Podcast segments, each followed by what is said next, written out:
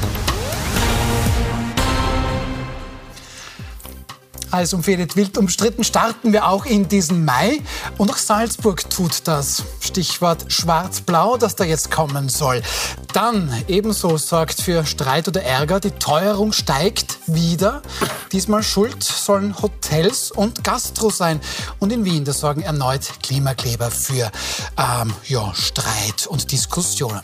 Das besprechen wir mit unseren Gästen. Eva Linsinger, stellvertretende Chefredakteurin, Innenpolitikchefin beim Nachrichtenmagazin Profil viel im letzten Jahr auch als beste Innenpolitikjournalistin des Landes geehrt. Schön, dass Sie da sind. Schönen guten Abend. Dann Matthias Winkler, Chef der renommierten, prestigeträchtigen Sacher Hotels, seinerzeit aber auch Pressesprecher, Kabinettschef beim damaligen Finanzminister Karl-Heinz Krasser. Schönen guten Abend. Guten Abend. Und Thomas Maurer, Kabarettist, Schauspieler, Staatskünstler. Und er hat wirklich schon mehrfach österreichische und auch deutsche Kabarett- und Kleinkunstpreise abgeräumt. Schön, dass Sie da sind. Ole, danke. Ole, sehr, Ole, sehr gut. Dann starten wir mit unserem ersten Thema. Auch du, mein Sohn Salzburg, könnte man so frei nach Cäsar sagen. Beobachterinnen und Beobachter schlagen da heute reihenweise die Hände über den Kopf zusammen. Gerade er ÖVP-Landeshauptmann Wilfried Haslauer, den viele als Bastion gegen die FPÖ gesehen haben, ausgerechnet er bringt heute Schwarz-Blau auf Schiene. Neo-Chefin Beate Meinl-Reisinger, stellvertretend für viele, twittert empört, nein, nein, haben sie gesagt. Der Haslauer macht das nie. Glaube nie der Volkspartei. Herr Winkler, sehen Sie das auch so? Ich kann die Aufregung verstehen natürlich, ähm, weil wir gerade nach Niederösterreich, wo es schon einmal nicht hätte sein sollen, jetzt in Salzburg etwas sehen, was nicht hätte sein sollen. Aber ich sehe das ein bisschen anders. Ich glaube, Wilfried Haslauer hat ähm, ja auch medial nachverfolgbar, äh, versucht, eine Koalition auf breitere Basis, auf größere Basis, also von links bis rechts aufzustellen mit der Volkspartei in der Mitte. Das ist ihm nicht gelungen. Äh, die SPÖ hat sich ähnlich wie in Niederösterreich auch in Salzburg selbst aus dem Spiel genommen, ähm, nachdem sie sich ins Spiel gebracht und dann wieder herausgenommen haben. Also letztlich glaube ich, dass es seine einzige Wahl war. Ich glaube ihm schon, dass er auch vor der Wahl glaubhaft versichert hat, dass das nicht seine erste Wahl war. Aber es ist jetzt halt seine zweite oder dritte Wahl. Ähm, vielleicht keine oder sicher keine Liebesheirat, sondern eine Zweckehe oder eine Vernunftsehe. Frau Linsinger, also Wilfried Haslauer hatte hier offensichtlich keine andere Wahl. Das stimmt ja nicht. Also er hat vor der Wahl glaubhaft versichert und äh, das ist auch am Hand der Beziehungen zwischen ÖVP und FPÖ in Salzburg nachvollziehbar, dass die FPÖ nicht seine Lieblingspartnerin ist. Er hätte natürlich eine andere Wahl gehabt. Einerseits hätte er mit der SPÖ regieren können. Ja, der Überhang, die Mehrheit wäre sehr knapp gewesen, aber es wäre gegangen. Es wäre auch eine Dreiervariante möglich gewesen mit SP und Grünen. Das wollte die ÖVP nicht, weil offensichtlich in den zehn Jahren der bisherigen Koalition da etliches Porzellan zerschlagen worden ist und weil gerade die Wirtschaft in Salzburg sehr skeptisch ist, wenn Klimaschutz auch umgesetzt wird. Aber natürlich hätte eine andere Wahl gehabt und diese, diesen Schachzug, eine Dreierkoalition aus SP und FPÖ auf den Tisch zu. Das halte ich eher für ähm, den Versuch, einen Schuldigen zu finden. Es ist nicht so, dass es quasi alternativlos gewesen wäre. Herr Mauer, ist das vielleicht ein bisschen so? In Niederösterreich, da haben die Roten, da die SPÖ sofort aufgezeigt, um dann quasi der Schuldige zu sein an Schwarz-Blau dort. Hat man diesen Winkelzug jetzt womöglich in Salzburg auch probiert? Da schiebt man halt den Roten wieder den schwarzen Peter zu? Ja, also in, in Niederösterreich haben es die Sozialdemokraten sicher nur ein bisschen botscherter angestellt. Also wenn man schon weiß, oben auf der Tür ist gut sichtbar ein Wasserkübel angebracht und dann trotzdem die Tür aufmacht und einen aufgesetzt kriegt, äh, dann ist man ein bisschen selber schuld. Äh, in Salzburg ist es jetzt noch deutlicher. Also ich finde, das ist ja die, das Angebot der Dreierkoalition, ich finde der Schachzug schon ähm, sehr generöse Bezeichnung. Ja. Das ist ein Pflanz. Also das war von, also dem Moment, als ich gehört habe, wir, wir bieten eine Zusammenarbeit mit SPÖ und FPÖ an, habe ich gewusst, das wird schwarz-blau. Das ist, also ich glaube, jeder Mensch, der ein bisschen Gefühl für österreichische Innenpolitik hat, weiß, das ist so ausgeschlossen, dass es wirklich nur, also diesmal sind die Sozialdemokraten nicht ganz so begeistert in die Falle gegangen, haben dann eh trotzdem nochmal, bitte, vielleicht dürfen wir doch mitspielen, offenbar nachgefragt. Äh, aber dass es schwarz-blau wird, war spätestens ab dem Moment klar, dass es den Herrn Hasler persönlich möglicherweise nicht freut, mag so sein. Aber ich glaube, das ist ein Order mittlerweile jetzt aus, also das ist, glaube ich, die ÖVP-Bundeslinie. Äh, ich denke, diese, diese, diese Koalitionen äh, weisen darauf hin, dass das nächste, was wir im Bund haben werden, blau-schwarz sein wird, weil schwarz-blau wird es nicht sein. Äh, aber ich glaube, die ÖVP sieht sich ein bisschen mit dem Rücken zur Wand, braucht ganz dringend wieder Kontrolle über das Justizministerium. Da ist zu viel anhängig. Und dafür nimmt man alles in Kauf. Ähm, langfristig wird es nicht gut ausgehen, weil also ohne jetzt auch nur moralisch zu werden, es ist auch machiavellistisch nicht zu verstehen, warum eine Aber Partei wir, komplett, ja. die ÖVP besetzt ausschließlich FPÖ-Themenfelder in allen Wahlkämpfen, Darf ich da noch verliert dann da, und verliert jede eigene Identität. Mhm. Und wo das hinführen soll, was, die, was jetzt, äh, also Taktik ja, aber wo die Strategie sein soll, ist mir völlig. Da haben Sie viel gesagt, Herr Maurer. Schauen wir mal Schritt für Schritt. Das klingt ein bisschen nach Staatsstreich. Das bedeutet, hier ist der Plan schwarz-blau, blau-schwarz im Bund. Der steht schon hier, weil die ÖVP das Justizministerium möchte. Ist das vorstellbar, Frau Linsinger? Ähm, ich würde noch sogar einen Schritt weiter zurückgehen. Äh, Sie haben auch gesagt, da gab es quasi die Order aus Wien. Ähm, das war Wilfried Haslauer nach der letzten Wahl herzlich egal. Damals hat sich Sebastian Kurz, damals hat ihn im Bund ja, ja. noch regiert Türkis-Blau. Damals hat sich Sebastian Kurz gewünscht, dass Haslauer das auch in Salzburg macht. Das hat Haslauer mal ganz offen gesagt. Er hat aber etwas anderes gemacht, nämlich die Koalition mit Grünen und Neos. Also, und damals war Sebastian Kurz ein überaus starker Parteichef, während jetzt Karl Nehammer ein Parteichef eher in der Defensive ist. Also an diese Order aus Wien glaube ich nicht. Ich glaube eher, dass es der Druck der ÖVP-Bürgermeister gerade aus den Gauen war. Wir haben da viele gehört in den letzten Tagen aus dem Pinsker, aus dem Lungau, wo die FPÖ traditionell sehr stark ist, die Druck auf die ÖVP gemacht haben und gesagt haben, wir wollen jetzt der FPÖ, die in Salzburg noch nie mitregiert hat, eine Chance geben. Aber trotzdem, Herr Winkler, in Niederösterreich haben wir uns schon gefragt. Wir haben gesagt, Johanna Mikleitner, die wirkt wenig zufrieden mit dem, was sie hier selbst tut, nämlich mit der FPÖ zu koalieren. Ähm, Wilfried Haslauer auch er, wir werden es gleich hören, wirkt wenig zufrieden. Jetzt sagt Herr Mauer, das ist ein Plan.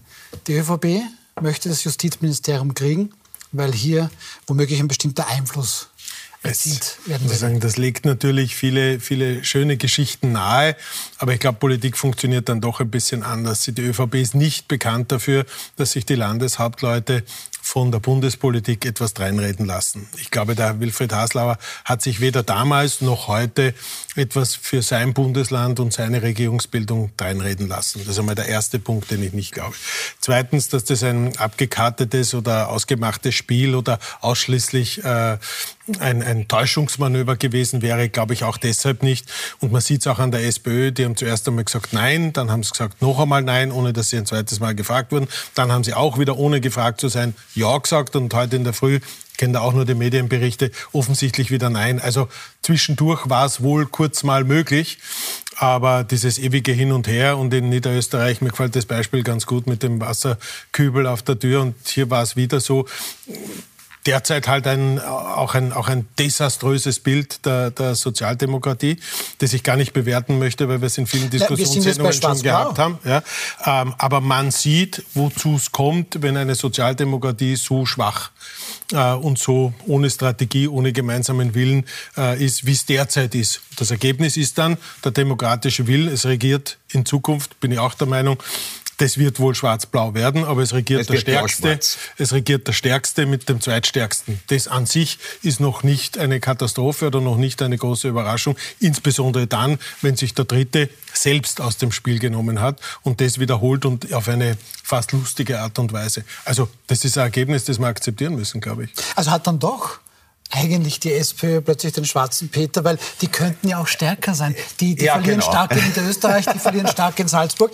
Und vielleicht warten wir kurz mit Ihrer Antwort, hören wir mal äh, Wilfried Haslauer, was er selbst dazu sagt, weil er spricht, naja, das sind halt einfach die beiden stärksten Parteien.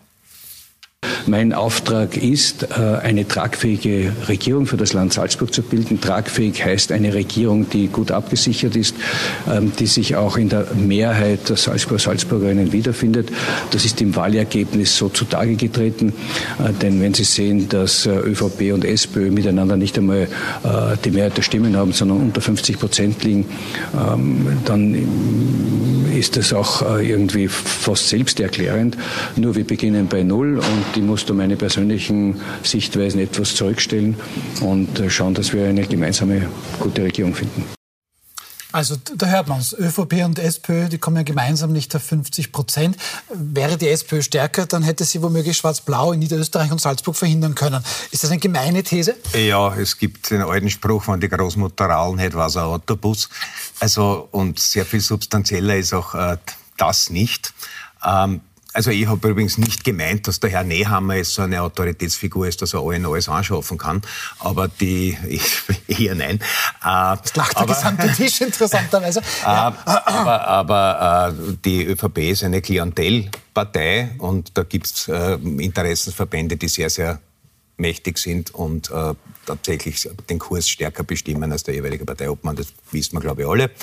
Äh, also ist es nicht, das schließt sich jetzt nicht aus, nur dass der Bundeskanzler ein bisschen ein Potschachter ist, heißt nicht, dass es nicht eine Parteistrategie gibt, mhm. weil da doch andere Kräftezentren auch vorhanden sind. Man also, könnte es auch umdrehen, hätte die ÖVP die absolute Mehrheit, brauchte, bräuchte es keine Koalitionsgespräche. Also diese Hetty-Ware-Geschichten halte ich auch für ein bisschen ähm, unnötig. Und das Zweite ist, wir haben alle Haslauer gehört, wer im Wahlkampf gewarnt hat vor dem Stil der FPÖ, der ihn an die 1920er Jahre erinnert in der Radikalität.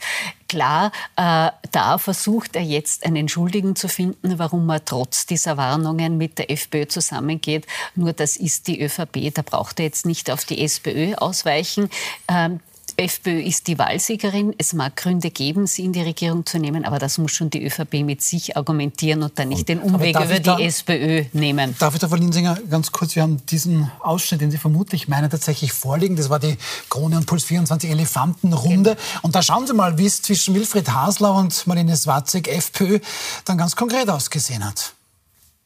Ich suche auch am Wahlzettel äh, den Herbert Kickl vergeblich. Er tritt einfach nicht an in Salzburg. Und wenn die ÖVP von Stil, von Anstand spricht, dann muss man schon erinnern auch an die Tonalität, die die ÖVP geprägt hat in den letzten zwei bis drei Jahren. Aber Sie ziehen ja mit Herbert Kickl durch Und ich die Lande. verwehre mich dagegen. Ja, Herr Landeshauptmann, Sie sind mit dem Sebastian Kurz durch die Lande gezogen, würden das wahrscheinlich heute noch, wenn Sie könnten, mit dem Karl Nehammer. Der hat eine das, andere äh, Tonalität als Herbert Kickl. Das ist Ihr ja. Bundesparteiobmann äh, genauso. Und ja, wir stehen dazu, dass wir uns nicht schämen für unseren Bundesparteiobmann. Hartmann. Er ist auf Platz 1 in allen Umfragen bundesweit. Ähm, also ich glaube, das Hereintragen, und das ist natürlich auch in einer gewissen Art und Weise ein Schmutzkübel nach Salzburg, der wird nichts bringen. Und also, bringen wir diesen Wahlkampf in Würde jetzt zu Ende. Er hat eine andere Tonalität, Herbert Kickel, ähm, sagt Wilfried Haslauer. Herr Maurer lacht, bitte merken Sie sich, was Sie sagen wollen.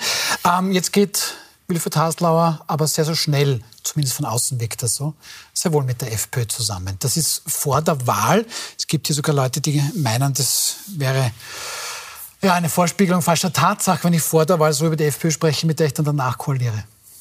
Ja, natürlich ist der Wahlkampf eine ganz besondere Zeit und je je näher das Finale tritt und je schwieriger die Umfragen sind, desto angespannter sind die Gemüter und desto hitziger die Debatten. Und man hat ja hier auch im, im, im, Fernsehen oder in dem Ausschnitt ganz klar gesehen, wie emotional das schon aufgeladen war. In so einer Situation Koalitionsansagen zu treffen oder nicht zu treffen, ist nie besonders gescheit. Äh, ich kenne auch die gesamte Sendung nicht, ob Haslauer dann wirklich gesagt hat, mit denen nicht oder mit denen schon. Ähm, ich würde trotzdem die SPÖ nicht, nicht, nicht äh, vom Tisch weglassen. Ja? Er hat es angeboten, zu dritt. Ähm, die SPÖ hat zuerst Nein, dann Ja, dann wieder Nein gesagt, hat sich selbst aus dem Spiel genommen. In Niederösterreich genau das Gleiche. Und jetzt gibt es die Koalition zwischen dem Größten und dem Zweitgrößten. Ich finde, lassen wir sie einmal zusammenarbeiten, schauen wir uns das Koalitionspapier an und dann sehen wir, was, sie, was, was nach der Legislaturperiode an Zahlen, Daten, Fakten zu beurteilen ist. Vielleicht ist das, wenn man äh, die, SPÖ, ah, die, ÖV, die FPÖ Verzeihung, einbindet, der klügere Weg, als sie, als, sie, als, als, sie, als sie ständig auszugrenzen und zu schauen, Jetzt setzen wir uns an einen äh, Regierungstisch, schauen wir, was wir zusammenbringen, was kann die ÖVP, was kann die FPÖ und dann wird es der Wähler und die Wählerin sein, die wieder äh, das letzte Urteil haben, so wie sie jetzt auch ein klares Urteil gefällt haben, nämlich die beiden zusammen mit Abstand die stärkste Koalition. Amara?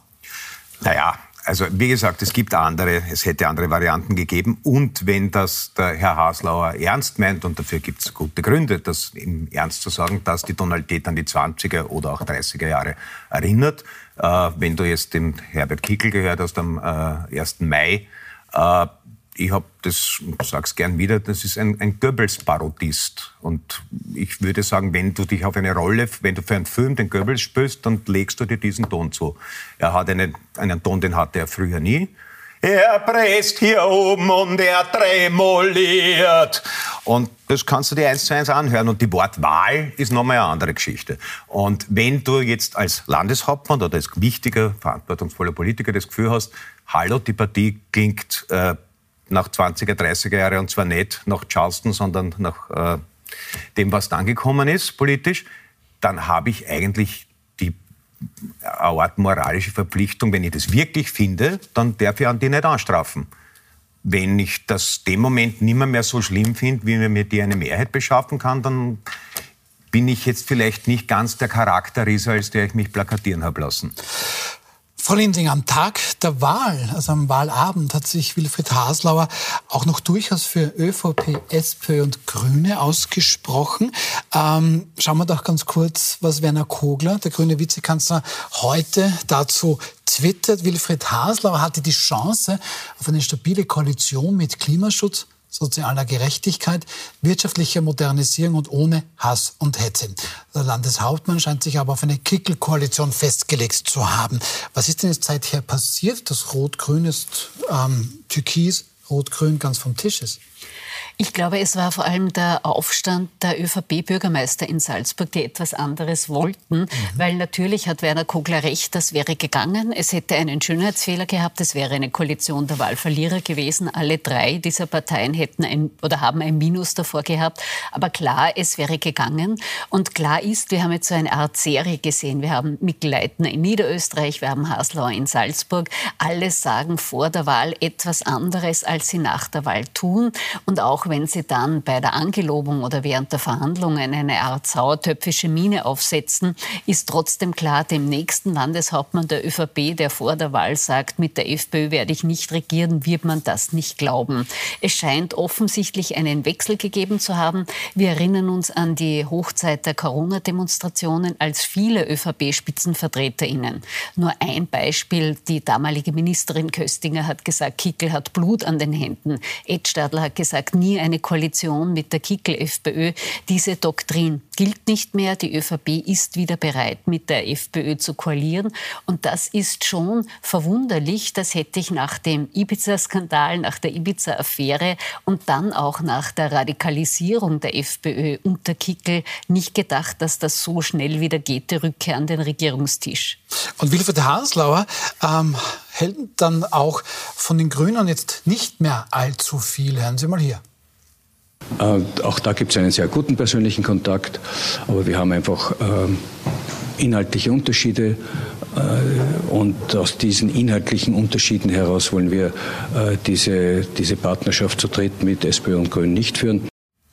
Da meint Wilfried Hasler vor allem die Grünen. Das wäre an sich schon der Juniorpartner in der Bundesregierung. Das Beste aus zwei Welten. Das hat jetzt Wilfried Haslauer mal ganz klar abgesagt unter Einbindung der SPÖ. Ja, aber ich glaube, das ist ein weiteres Beispiel dafür, dass eben Landespolitik und Bundespolitik doch sehr unterschiedlich sind, auch nach unterschiedlichen Mechaniken und mit unterschiedlichen Kräfteeinwirkungen funktionieren. Und der Wilfried Haslauer hat äh, viel verloren, aber dennoch die Wahl gewonnen, hat mit allen Gespräche geführt, hat mit allen versucht, äh, eine äh, sogenannte Sondierungsgespräche herauszufinden, gibt es da Möglichkeiten einer Koalition und hat letztlich für sich Priorität 1 gesagt, ich möchte mit einer sehr breiten Koalition versuchen. Die SPÖ wollte das nicht. Ob zu Recht oder zu Unrecht, denken wir uns ganz kurz in die Position Haslauer hinein. Ähm, also blieb die einzig vernünftige letzte Variante aus seiner Sicht. Und das ist jetzt eine Koalition mit der FPÖ. Und ich finde, äh, lassen wir sie doch mal ein Koalitionspapier ausarbeiten, lassen wir sie arbeiten. Ich kann mir nicht vorstellen, dass eine Frau Swarzek ähnlich radikal formuliert wie ein Herr Kickel und sich in einer Regierung ähnlich radikal verhält wie ein Herr Kickel in der Opposition. Aber es wird der Wähler, die Wählerin sein, ähm, die das zu beurteilen hat. Ich denke, das Einbinden der FPÖ ist besser, als sie auszugrenzen. Wenn ich an die nächsten Wahlen denke, wird ein äh, vielleicht anderes Ergebnis herauskommen, äh, wenn die FPÖ auch einmal in einer Regierungsverantwortung ist. Das gilt für Niederösterreich genauso wie für Salzburg. Schauen wir uns an, was sie zusammenbringen. Zur Tonalität. Äh, Marlene Swatzek, ist die FPÖ-Chefin. Die hat zu dem ganzen Hin und Her der SPÖ dann heute Folgendes gemeint, das können wir uns ja gemeinsam anschauen zum Thema ähm, Tonalität. Frau Swatzek schreibt, wenn man seit Tagen als medialer Fußabstreifer einer wankelmütigen SPÖ dient, kann ein derartiges Zurückwinseln in Gespräche wohl nicht mehr als ernst und seriös angenommen werden. Die SPÖ hat intern wohl einiges zu klären. Sie spricht hier über David Egger, der dann nach dem Nein machen wir nicht ein Okay, machen wir vielleicht doch gemeint hat. Das ist Zurückwinseln. Also ja, das klingt eigentlich gar nicht so weit weg von der Tonalität von Kickel. Hm? Mhm. Jetzt, also, äh, und ich glaube, die, also das freundliche Gesicht und die zurückgenommene äh, Radikalität verbal, wir, wir werden sehen. Äh, mir war dieses ja, zeitlang im Gespräch befindliche Foto der Frau Swatzek äh, mit der White Power Geste. Und da haben wir jetzt natürlich klar, das heißt auch wirklich okay beim Tauchen. Nur wenn ich beim Tauchen so mache, heißt es okay. Wenn ich neben einem Identitären, der auch so macht, so macht, dann heißt es White Power. Punkt. Äh, also diese Netze pflegt man. Das ist auch klassische FPÖ-Doppelstrategie. Man äh, signalisiert den ganz, ganz radikalen Rechten, wir sind eh Freund. Und äh, die meisten Leute kennen das gar nicht oder weil es aus, aus, aus dem angloamerikanischen Raum kommt. Und da sagt man, na wieso, jetzt darf man nicht mehr so machen, es sind ja alle verrückt geworden. Und beim Tauchen macht man es auch.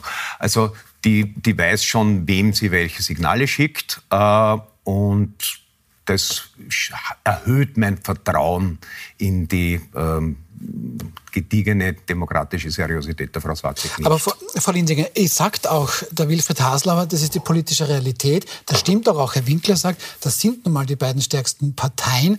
Ähm ja, aber es steht nirgends, dass die zwei stärksten Parteien koalieren müssen. Das Natürlich. ist in der Verfassung nicht festgehalten. So. Nein, aber die tun auch das jetzt. Nirgends. Auch sonst nirgends. Und dann sagen Sie eben auch, dass die Salzburger Bürgermeisterinnen und Bürgermeister offensichtlich da ein gewichtiges Wörtchen mitgesprochen haben, haben die alle keine Probleme oder nicht die, die jetzt Herr Mauer zum Beispiel anspricht, eben diese Signale dann auch nach rechts außen? Sieht man das da, denken Sie anders? Geht es da vielleicht um ganz andere Dinge? Glaube ich nicht. Unterm Strich bleibt, dass die ÖVP Probleme hat mit den Grünen. Die äh, sind immer noch überrascht, dass die Grünen jetzt äh, Schutz vor Klimakrise ernst meinen, da auch Maßnahmen setzen. Da hat es vor allem Brösel gegeben mit der Wirtschaft Wirtschaft, mit WirtschaftsvertreterInnen in Salzburg. Und das wollte die ÖVP nicht. Das ist natürlich politisch legitim, mit einer Partei nicht zu wollen. Aber diese Geschichte, man sei durch in irgendeiner Form hineingezwungen worden in die Koalition, das stimmt einfach nicht. Die ÖVP will das. Äh, das ist ihr gutes Recht. Und jetzt muss sie auch für die Folgen eintreten. Wir werden sehen, wie das Koalitionsprogramm aussieht, ob es ähnliche Absurditäten gibt wie in Niederösterreich, das nicht mehr für die Corona-Impfung geworben werden darf und so weiter und so weiter. Wir haben das alle studiert. Ähm, das werden wir sehen. Wir werden sehen, wie sehr Haslauer bereit ist, da auch Forderungen der FPÖ nachzugeben. Und letzter Satz, dass die SPÖ gravierende interne Probleme hat, strategische Probleme, dass man auch nicht genau weiß, wen man fragen soll, wenn man so etwas abstimmt auf Bundesebene, das ist klar und evident. Die sind mit sich selber beschäftigt und haben dadurch einfach auch in solchen entscheidenden Verhandlungen natürlich ein Problem. Herr Winkler, abschließend, ja. Das ist doch das schlagendste Argument oder vielleicht auch das traurigste Argument, warum mit der SPÖ das eben nicht möglich war. Möglich weil, wäre es gewesen. Ja, zwischen weil Bund und Land gesagt, liegen Welten dazwischen. Naja, aber ne? auch, aber auch in, in, in Salzburg war ja zuerst Nein und dann doch ja und dann wieder Nein, wobei das letzte Nein gar nicht genau festgestellt werden konnte. Wie soll ich denn mit jemandem ein Land führen, der am Donnerstag was anderes sagt als am Freitag ähm, bei so zentralen Fragen wie dieser? Also Natürlich trägt die ÖVP die Verantwortung dafür. Ich glaube auch, dass der Wilfried Haslauer über viele Jahre bewiesen hat, dass er eine moralische Instanz sein kann. Und ich bin mir ganz sicher, dass er da aufpassen wird, dass diese Regierung nicht nach rechts außen kippt. Und wenn, wird er klare Worte dafür finden. Aber noch einmal, geben wir den beiden Parteien eine Chance, schauen wir uns das äh, Programm an und dann messen wir sie an ihren Taten.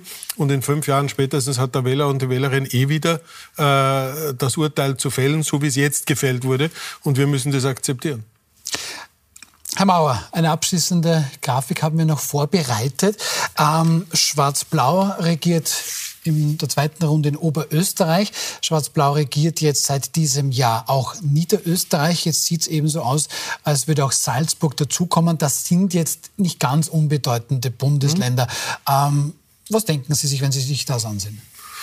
Äh, mir schwant für die Zukunft nichts Gutes. Also ich gehöre zu den Leuten, die der Auffassung sind, auch wenn es immer wieder passieren wird, auch aufgrund der mm, systemischen Schwächen der beiden ehemaligen Großparteien, äh, dass die FPÖ immer wieder in Regierungsposition wahrscheinlich auch in Zukunft kommen wird. Es wird wahrscheinlich wieder mal knallen und es wird wieder Skandale geben.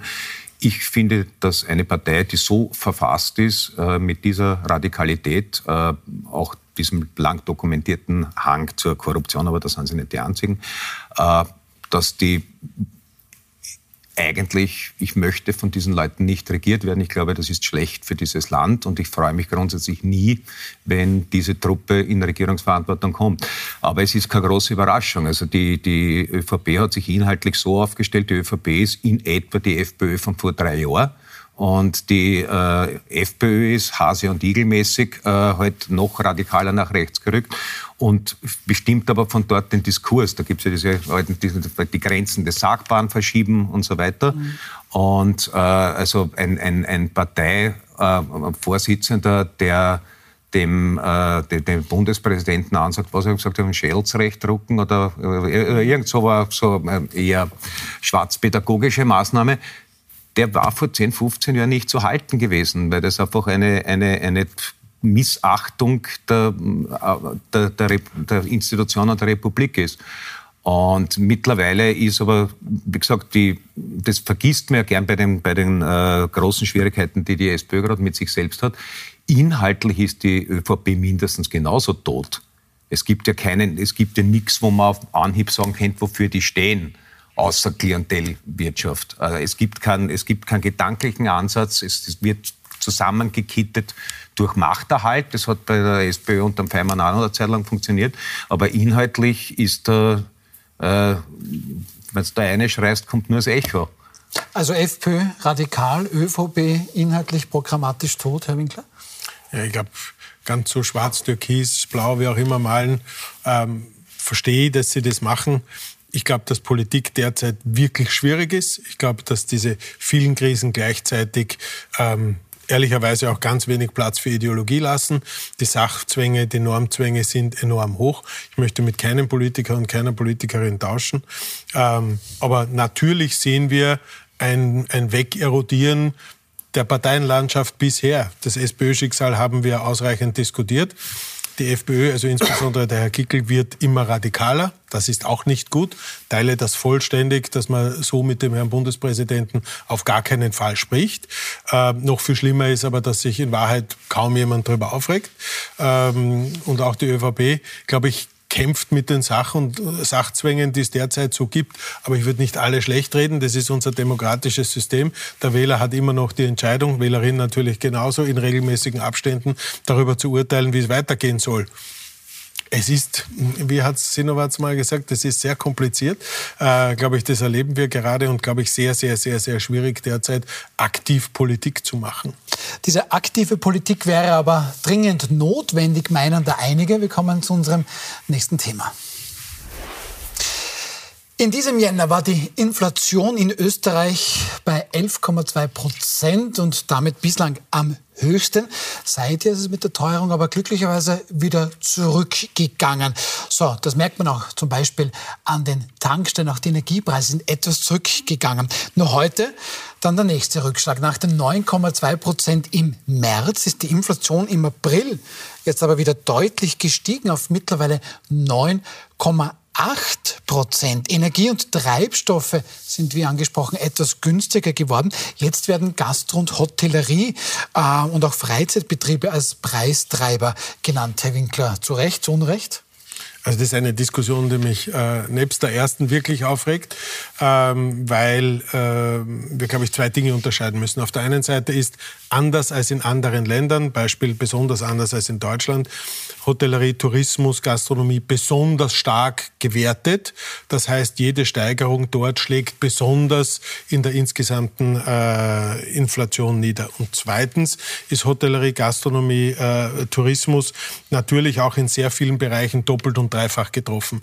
Ähm, Energiekosten schlagen bei uns zu, Wareneinsatz schlagt bei uns zu, die höheren Mitarbeiter und Mitarbeiterinnengehälter schlagen bei uns zu. Ich habe mir da ein paar Dinge herausgeschrieben, muss sie ablesen, aber allein zwischen 2019 und 2022 äh, ist Butter um 33 Prozent teurer geworden, Milch äh, um 46 Prozent teurer geworden, Schlagobers um 52 Prozent teurer geworden. Ich rede jetzt nicht vom Handelspreis, sondern dort, wo wir einkaufen, wo wir damals und heute einfach Preisvergleich haben. Ähm, das heißt, äh, die Energie ist um fast 700 Prozent teurer geworden ähm, und vieles andere mehr. Auch unsere Mitarbeiterinnen und Mitarbeiter, ein Koch oder ein äh, Mitarbeiter oder Mitarbeiterin im Service verdienen zwischen 23 und 25 Prozent mehr. Das sind nur unsere Zahlen ähm, und ich gehe davon aus, dass die repräsentativ sind. Das heißt, wir sind an vielen Ecken und Kanten von dieser Teuerung betroffen und geben natürlich nur einen Teil äh, an unsere Gäste äh, und, und Kundinnen und Kunden weiter dass wir in Summe sozusagen, das suggeriert ja so ein bisschen, naja, der Tourismus verdient sich jetzt über die Inflation eine goldene Nase. Äh, das Gegenteil ist wahr. Unsere Margen sind geringer als vorher und wir sehen, dass allein jedes zehnte Hotel in Wien äh, gar nicht mehr aufsperren konnte oder gar nicht mehr da ist. Das heißt, subjektiv mag das den einen oder anderen ärgern. Objektiv kann man versuchen, mit dieser Zahlenlandschaft äh, zu beweisen, der Tourismus ist stärker von Inflation betroffen und getroffen, als er es in seinen Preisen weitergeben kann. Das heißt, der Tourismus verdient relativ weniger Geld als vorher. Da werden wir auf jeden Fall noch drüber sprechen. Und zwar nach einer kurzen Pause. Bitte bleiben Sie bei uns. Gleich geht's weiter mit Wilhelm Stretten.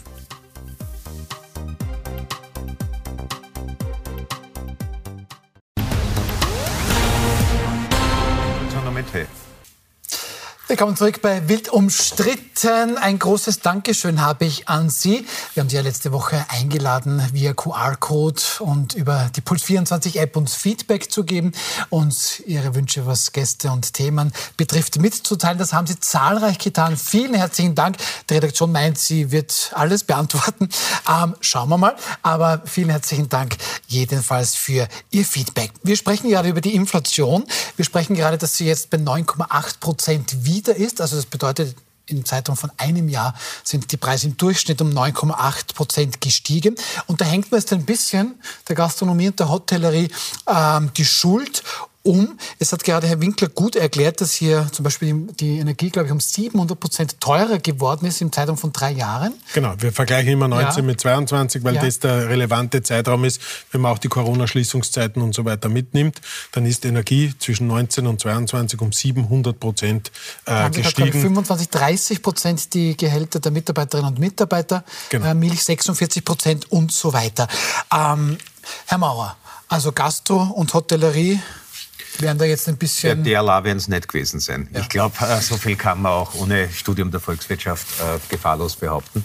Äh, wir haben äh, also es, es, wir haben es kurz in der Werbepause schon erwähnt, also dass es gibt Länder zum Beispiel in Europa, die haben die Mieten eingefroren und die sind inflationsmäßig sehr viel besser gefahren. Äh, in Österreich hat man sich dafür entschieden, äh, nochmal mit der großen Geldkanone in die Menge zu feuern, was erstens als Einmalzahlung nicht wahnsinnig äh, langfristig sinnvoll ist und wie man dann so hört aus Volkswirtschaftlerkreisen, wenn man mit der großen Geldkanone in die Menge feuert, dass das tendenziell inflationstreibend wirkt. Das haben auch viele Experten der Regierung gesagt und die haben gesagt, wer lässt fragen, äh, wenn man wahrscheinlich die Hausbesitzer äh, oder die, die, die Immobilienlobbyisten in der Partei nicht vergrämen wollte und denen natürlich das lieber ist. Äh, also da kommt viel zusammen. Ich glaube, es gibt sicher auch also diese das Schlagwort Gierflation. Äh, es gibt sicher viele Branchen, wo äh, mit den, die allgemeine Inflation dazu benutzt wird, gleich noch einmal mit einem Zusatzlöffel Nachschlag zu geben. Äh, Lebensmittel waren in Österreich immer, glaube ich, 7, 8 Prozent teurer als direkt daneben in Deutschland. Also wir haben da auch eine, 11, eine erworbene, erworbene Spanne. Also da, da wird schon einiges zusammenkommen. Also dass es jetzt die Wirten allein sind, mhm. sehe ich nicht. Frau Linsinger, weil Herr Mauer das schon angesprochen hat, Gabriel Felbermeier, WIFO-Chef, es ist doch schon ein eher liberaler Mensch, ähm, der sagt heute einmal mehr, die Gießkanne befördert die Inflation. Es wäre eine Mietpreisbremse gewesen, wie der Herr Maurer hier sagt. Das heißt, die Regierung handelt hier zu langsam oder macht sie das einfach falsch? Okay.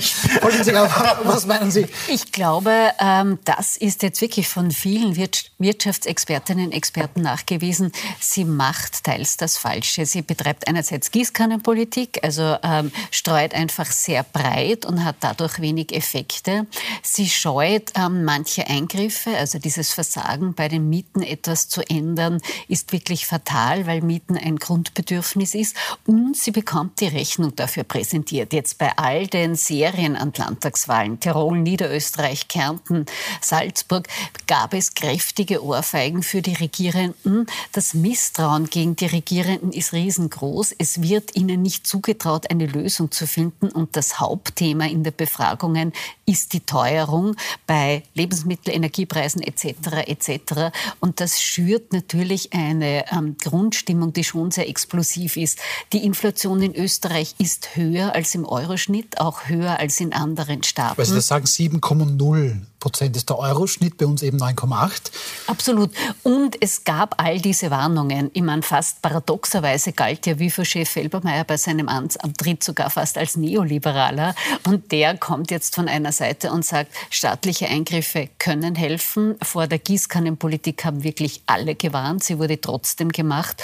Und es kommt noch etwas dazu, selbst in Bereichen, wo die Regierenden jetzt in Bund-Ländern relativ leicht etwas tun könnte, nämlich bei äh, ähm, Gebühren, bei eigenen Steuern etc. Da passiert etwas, was die äh, Inflation weiter nach oben treibt. Und letzter Punkt, Sie haben gesprochen von der Erhöhung der Kosten.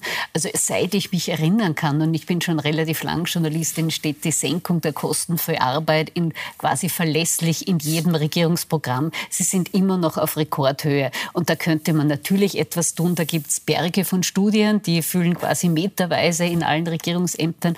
Und da sollte endlich etwas passieren und sei es nur aus Selbstzweck, weil ähm, alle Umfragen, alle ähm, großen Bevölkerungsumfragen, selbst bei Wahlen beweist das, die Teuerung brennt allen unter den Nägeln. Fast 10 Prozent, das ist ja etwas, was wirklich breit spürbar wird und das sollte die Regierung wirklich ernst nehmen und da etwas unternehmen. Herr Winkler, weil Sie eben auch ähm, die Gastronomie, Hotellerie gilt als sehr personalintensiv. Natürlich, hier kann man auch nicht so schnell einsparen. Ähm, aber da hat es auch immer geheißen, bitte Vorsicht, nicht zu hohe Lohnabschlüsse, weil sonst würde eine Lohnpreisspirale in den Gang kommen. Haben die Gewerkschaften gesagt, seid nicht unfair, es ist eher eine Preislohnspirale. Natürlich brauchen die Menschen mehr Geld. Wie ordnen Sie das ein? Also auch wenn jetzt viele Branchenkolleginnen und Kollegen anrufen werden und sagen, ähm, damit sind wir nicht einer Meinung. Wir sind immer für höhere Löhne für unsere Mitarbeiterinnen und Mitarbeiter eingetreten. Warum? Weil sie A, wenn man Branchen vergleicht, auch international, gibt es ein Phänomen, nämlich dass die Hotellerie, Gastronomie immer relativ schlechter bezahlt wurde als alle anderen. Wir haben also nicht nur Beispiel 9,6 Prozent in unserer Branche auf den Kollektivvertrag, sondern im Sache haben wir 10 Prozent auf die Istlöhne gegeben. Das müssten wir nicht, haben es aber getan. Warum? Weil wir der festen Überzeugung sind, äh, dass unsere Mitarbeiterinnen und Mitarbeiter massiv von diesen 10 Prozent, die ja eine volkswirtschaftliche Zahl sind, äh, äh, getroffen sind. Aber wenn du dann im Einzelschicksal sprichst, dann geht es genau um die Miete, dann geht es genau um den Schulausflug, dann geht es genau um diese tagtäglichen Dinge, mit denen unsere Kolleginnen und Kollegen kämpfen. Deshalb haben wir uns immer eingesetzt für faire Löhne, für höhere Löhne. Ich sage es auch dazu, wir tun uns in der Luxushotellerie damit natürlich auch viel, viel leichter. Und 92 Prozent unserer Gäste kommen nicht aus Österreich. Also das ist natürlich viel leichter, als wenn ich jetzt ein Gasthaus... Das können höhere Preise deshalb Wir können höhere Preise auch leichter durchsetzen. Das kann das Gasthaus in Irtning, meinem Heimatort, nicht. Die stehen unter einem ganz anderen Druck. Ähm, also ich glaube, es wird wohl beides stimmen. Es gibt einen Lohnpreis und es gibt eine Preis-Lohn-Spirale. Aber derzeit sind, wenn man quasi genau zuhört, dann wird man hören, dass es echte, ernsthafte, gravierende Probleme gibt. Und zwar nicht von einigen wenigen, sondern leider von einigen vielen. Und die müssen wir in den Griff bekommen. Da hat der Staat seinen Beitrag zu leisten, da haben auch wir als Unternehmen unseren Beitrag zu leisten. Ich glaube nicht daran, oder ich glaube auch nicht, äh, dass es sinnvoll ist, permanent dem Staat zuzurufen, wir brauchen hier noch, wir brauchen da noch. Das hat sich mit Corona irgendwie eingebürgert und ich höre die Stimmen nicht, die sagen, so, und wer trägt dazu bei, wer finanziert das, äh, wo soll das ganze Geld herkommen? Also Gießkanne sicher schlecht, nicht nur weil es Inflation treibt, sondern weil es auch furchtbar treffunsicher ist, sondern wir müssen präziser bei jenen helfen, wo wirklich Not am Mann, Not an der Frau ist. Ähm, Lohnnebensenkungen wünsche ich mir auch. Ähm, aber realistisch wird das einfach in den nächsten Jahren nicht passieren, weil wir so viel Geld ausgegeben haben, dass halt keines mehr da ist zum Verteilen. Sondern jetzt ist die Frage, wie kriegen wir dieses Vehikel Österreich und auch dieses Vehikel Europa wieder so schnell fit, dass sich Leistung wieder auszahlt, äh, dass man gerne arbeitet, dass man gerne auch mehr verdienen kann. Das sind für mich die Fragen, die im Vordergrund stehen und nicht, äh, wo können wir jetzt die nächsten Gelder verteilen. Das ist schlicht und einfach ja, nicht drinnen. Wie machen wir das? Und ich finde sehr wertvoll, dass Frau Linsinger auch gesagt hat, aber das stimmt, egal in welchem Bundesland, also je nachdem, welche Farbe dort regi ähm, regiert, da werden keine Gebühren zumindest mal eingefroren. Von Jahr zu Jahr wird, keine Ahnung, das Asfenag-Pickel ein bisschen teurer, weil es halt so ist. Und, und Müllgebühren. Auch die Stadt Wien hätte ja, wirft man ja oft vor, im kommunalen Wohnbau beziehungsweise bei den Gemeindewohnungen selbst auch die Mieten mal zumindest einfrieren oder aussetzen können. All das hat man nicht getan. Stattdessen kam die Gießkanne der Bundesregierung. Wie kann man das jetzt noch in den Griff bekommen? Also nicht, dass wir das die... die, die naja, man kann sagen, im Großen und Ganzen ist die Kuh aus dem Stall. Äh, man kann jetzt noch gescheit darüber reden und das vielleicht in Zukunft anders machen, aber äh, das Geld, eine, eine, eine Rückrufaktion fürs Geld wird sie nicht äh, durchsetzen lassen. Man kann es nur, man kann nur sagen, das war falsch und vielleicht ähm, zieht doch irgendwann einmal jemand den Schluss daraus, dass man es mal mit was Richtigen probieren könnte. Aber wenn man jetzt schon so lang konsequent alles falsch macht, aber man könnte es ja mal probieren. Finde ich jetzt total unfair, aber wäre das strategisch nicht aus SPÖs Sicht eigentlich toll gewesen? Ähm, schaut mal, was wir in Wien machen, weil in Corona, in der Corona-Politik hat man das ja teilweise sehr, sehr gut gemacht. Auch da ist man kritisiert worden. Aber man könnte doch in Wien die oder die Gebühr mal einfach runternehmen oder eben nicht erhöhen und dann eigentlich sagen, schaut mal, wenn die SPÖ regiert, dann schaut es ganz anders aus als Türkis-Grün. Da stellen wir das viel zu einfach vor. Das wäre natürlich eine strategische Möglichkeit gewesen, wie generell ähm, eigentlich, wenn man sich das von der Papierfirma anschaut, äh, soziale Ungleichheit, äh, Sorgen von Menschen, die nicht mehr wissen, wie sie sich Einkäufe leisten können. Das müsste von der Papierform her eigentlich eine Zeit sein, in der die SPÖ von einem Wahlerfolg zum nächsten Liebsten ereilt.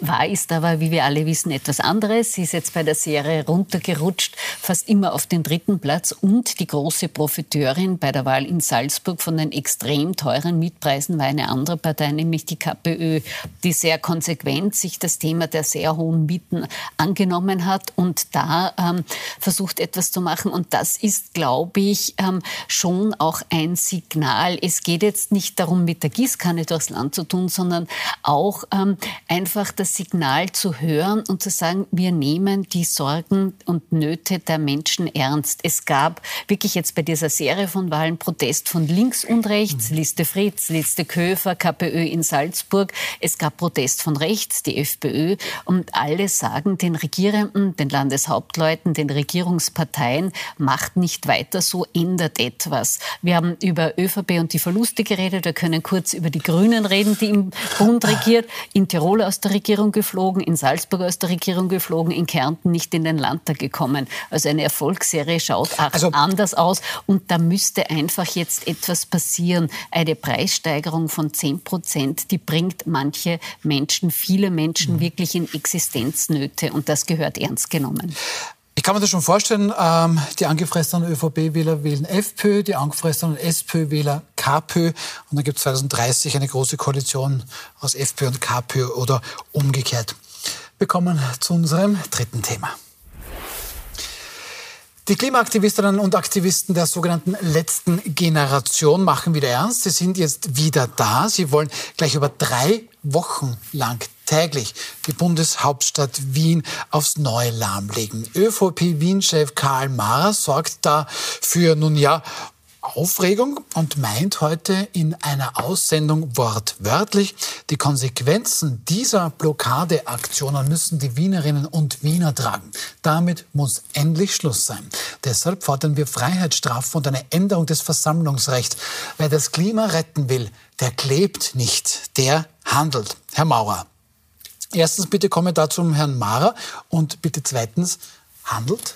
Ja, handelt ist eine gute, ist eine ganz Mit liebe wem? Alternative. ja. äh, na, der Herr Mara ähm, ist, also ich habe das nicht so verfolgt, er war angeblich in seiner Zeit als Wiener Polizeichef äh, einigermaßen vollsinnig. Ähm, tritt aber mittlerweile wirklich als, ja, als FPÖ-Karikatur auf. Also, weil der, äh, also da diese, diese, diese eh von mir schon angesprochene inhaltliche ähm, Zusammenführung dieser beiden Parteien, da ist er sicher, man gut kann man sagen, der Wiener ÖVP-Chef ist vielleicht nicht die einflussreichste Figur äh, in der, der, konservativen Bewegung, aber der versucht es eben mit einem besonders vulgärem, ähm, rechtspopulistischem Quatsch. Also er hat ja auch die Angstzone Brunnenmarkt erfunden. Ähm, und es ist ihm, so weit man es bisher abschätzen kann, offenbar nichts zu deppert. Also er hat ja, glaube ich, wenn, wenn ich mich nicht täusche, hat er ja äh, sofort unbedingte Haftstrafen. Also man sollte das machen wie in Deutschland, wo ja jetzt auch unbescholtene Leute, äh, was, zwei Monate, vier Monate, ich weiß gar nicht, äh, dafür gekriegt haben, während du halt, das ist ein Strafmaß, da musst normalerweise schon ordentlich was ausgefressen haben und ohne Prozess davor festgehalten worden. Also wenn man sich das wünscht, dann ist, am, sagen wir mal, der Rechtsstaat kein großes Anliegen. Das Aber auf der sagen. anderen Seite, Herr Winkler, die Regierung wird wohl nicht auf die Forderungen der Klimakleber eingehen. Tempo 100. Naja, sie fordern ja eigentlich das, was wir versprochen haben. Und das wird auch der Republik Österreich Milliarden kosten, dass die, dass die Regierung den eigenen die Zielsetzungen, den wird, eigenen ja? Versprechungen, den unterschriebenen Verträgen nicht folgt. Also egal, was man von den Methoden hält, aber in Wirklichkeit wollen diese Leute ihre Regierungen dazu zwingen, dass sie das, was sie rechtsverbindlich unterschrieben haben, dass sie sich an ihre eigenen Gesetze halten, dass sie sich an verbindliche Verträge halten. Und eigentlich ist es ja schon erbärmlich genug, dass da jemand irgendwie überhaupt auf die Straßen gehen muss, um einer Regierung aber zu sagen, ihr habt es unterschrieben, ihr habt es angekündigt. Da gibt es doch jetzt Menschen, Frau Lindinger, die sagen, ja, von mir aus, ähm, alles gut, ich bin da dafür und, und ich esse auch weniger Fleisch und ich fliege auch nicht auf Urlaub, sondern fahre mit, mit dem Zug. Aber dann macht es doch vor denen, die die Entscheidung haben. Was klebst du von mir auf die Straßen? Macht es doch bei der Politik. Ich finde das Wort Handeln, das der Herr Mara da verwendet hat, auch das Sinnvollste in seiner ganzen Aussendung. Wir können jetzt wahnsinnig lang diskutieren, sind die Klimakleber ihnen zu radikal, sind sie nicht zu radikal, bla bla bla. Worum es aber eigentlich geht, Allein jetzt die Meldungen von diesem Wochenende. Es gab einen Tornado in Niederösterreich. Der Grundwasserspiegel sinkt. Österreich wird die Klimaziele wirklich meilenweit Meilenweit, verfehlen. das sind Milliarden kosten, Herr Maurer gesagt. Meilenweit verfehlen. Es reicht nicht einmal annähernd daran heran. Und jetzt sollte wirklich endlich gehandelt werden. Mit diesem Tempo, mit dem die Klimakrise bekämpft wird, da steuert ähm, nicht nur Österreich, sondern die ganze Welt auf eine Aber Klimakatastrophe Sie sind, es, Sie sind sehr elegant meine Frage umgangen. Ich versuche es beim Herrn Winkler. Dann bitte sollen sich die Klimakleberinnen und Klimakleber doch beim Herrn Mara festpicken. Ähm, theoretisch, wenn er doch handeln möchte. Ähm, da gibt es so viele Menschen, die zustimmen, natürlich. Aber andere, die sagen, du Leute, erpressen werden sie sich eh nicht lassen, also sport's das euch. Ich glaube, der Herr Mara adressiert hier die Wut vieler Autofahrerinnen und Autofahrer, die in der Früh entweder in die Schule ihre Kinder oder in den, auf zum Arbeitsplatz oder sonst irgendwo hin müssen. Und wenn man mal in so einem Stau steht und die Uhr tickt, dann ist das natürlich ärgerlich, ist überhaupt keine Frage. Aber wenn wir das jetzt auf eine nächste Ebene heben, das sind äh, Menschen, die für ihre Umwelt kämpfen, die für unsere Umwelt kämpfen. Ähm, einen andersmeinenden Verkehrsblockierer für, der dort für eine halbe Stunde sitzt und dann mit, von der Polizei eh mitgenommen wird, ins Gefängnis zu stecken, das halte ich für den wahrscheinlich falschesten Zugang, den man äh, in der Demokratie haben kann. Das, was ich vermisse, ist einen runden Tisch, kann auch eckig sein oder halbrund wie, oder viertelrund wie dieser, wo die Klimaaktivistinnen und Aktivisten gemeinsam mit der Politik und zwar allen Parteien, wahrscheinlich auch gemeinsam mit dem Bundespräsidenten sitzen und einmal versuchen, äh, einen Weg zu finden, wie Österreich vielleicht mal Vorreiter und nicht äh, hinterher Hoppler sein könnte. Aber dazu braucht es eine Weil Politik, die da mit der Absicht zuhört, was, sich was beibringen zu lassen. Ne, dazu braucht es dazu braucht's nicht nur eine Politik meinend eine Regierung, sondern dazu braucht es alle da ist der berühmte Schulterschluss aber gefragt. Ich muss, da ich müssen muss alle an einen den, Tisch, aber Gefängnis ist sicher auf die, eine auf die sicher Zeit falsch. achten. Ein verblüffender Tipp, den ich bei diesen Diskussionen dann immer gerne sage, man kann auch Tempo 100 einfach freiwillig fahren. Ähm, man spart sich nicht Zeit, aber Treibstoff. Man kann Stress. auch mit dem Zug fahren. Man kann auch mit dem Zug fahren. Also da kann man eigentlich total viel machen, ohne dass die Bundesregierung das eigentlich vorschreibt. Wir schauen jetzt. Entschuldigung, da muss ich sagen, ja, das ist trotzdem der, das ist der falsche Ansatz. Das ist ja genauso wie das, äh, wie das, wie das äh, der, der, ökologische Fußabdruck äh, bei ExxonMobil erfunden worden ist, damit die Leute die Schuld bei sich suchen. Äh, ja, kann man alles machen. Man kann. Äh, aber verantwortlich ist die Regierung, möchten Sie sagen. Aber es gibt, es gibt systemische, es gibt systemische Probleme und die kann ich nicht dadurch lösen, dass ich mir statt einer Extrawurst Radieschen aufs Butterbrot lege. Vielen herzlichen Dank dafür. Wir schauen jetzt ganz, ganz schnell ins Nachbarstudio zu Puls 24 Infodirektorin Corinna Milborn. Denn da wird es sehr, sehr spannend. Jetzt die Vier-Tage-Woche, die Zukunft der Arbeit, womöglich auch Vermögensteuern. Was habt ihr denn heute äh, bei euch und welche Gäste, Corinna? Ja, Werner, bei uns geht es heute um die Arbeitszeitverkürzung. Gestern war ja 1. Mai und das ist das große Thema. Gerade in der SPÖ soll man nur 32 Stunden arbeiten, aber zum vollen Lohn. Wir reden aber auch darüber, wie soll man überhaupt mit seinem Lohn auskommen? Soll man mehr verdienen? Wie ist diese Inflation zustande gekommen? Und die Vermögensteuern sind jetzt auch noch mal reingekommen. Nicht nur von der SPÖ, sondern auch vom Vizekanzler. Ich habe zu Gast den ehemaligen Finanzminister Ferdinand Latziner, einen Industriellen, Thomas Salzer aus Niederösterreich. Von der Linken ist bei mir Anna Swetz, also von links. Äh, und äh, Franz Schellhorn ist da von Tangenta Austria, also eine klassische 2 zu 2 Diskussion. Ich freue mich schon sehr darauf. Und da können auch Sie sich auf diese Diskussion freuen. Von mir gibt es nur noch die Info, wer morgen bei uns ist, Falter-Chefredakteur Florian Klenk, dann Remus CEO, Mr. Auspuff Stefan Zöchling und die ehemalige grüne Bundeschefin Eva Klawischnik. Jetzt dranbleiben, weiter geht's mit Pro und Contra.